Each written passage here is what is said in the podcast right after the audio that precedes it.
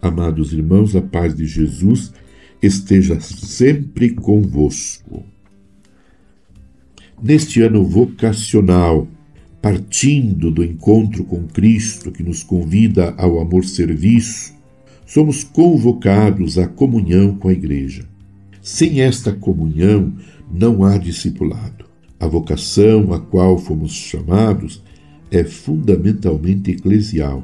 A Igreja não é nem jamais será uma espécie de trampolim para homens e mulheres que, vivendo suas estradas pessoais de ascensão na busca pelo divino, procuram servir-se daquilo que a Igreja possa lhes oferecer para satisfazer seus interesses pessoais por Deus e pelas coisas dos céus.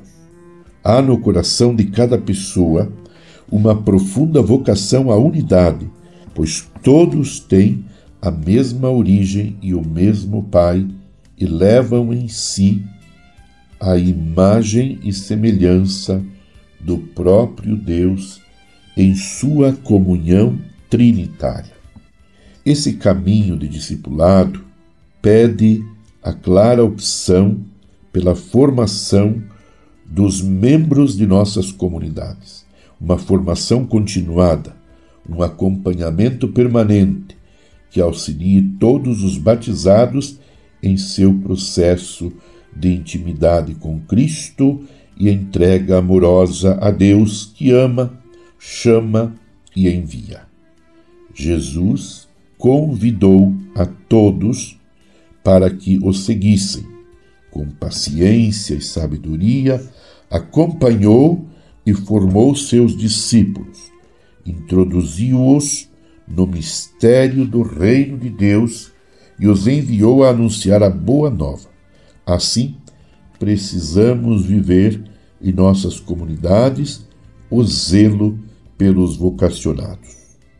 O discípulo é alguém apaixonado por Cristo, a quem reconhece como o mestre que o conduz e acompanha.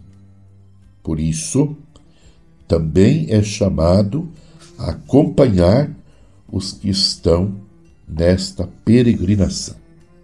Agora, na certeza de sermos chamados à configuração a Cristo, recolhamos do documento de Aparecida o testemunho daquela que nos ampara e acompanha no caminho de discípulos missionários. Maria, a Senhora Aparecida.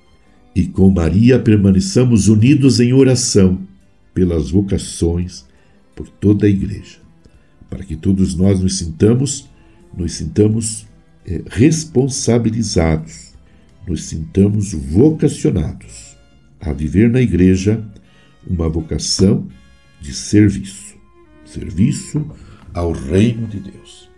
Abençoe-vos Deus Todo-Poderoso, Pai, Filho Espírito Santo. Amém. Você ouviu Palavra de Fé com Dom Celso Antônio Marchiori.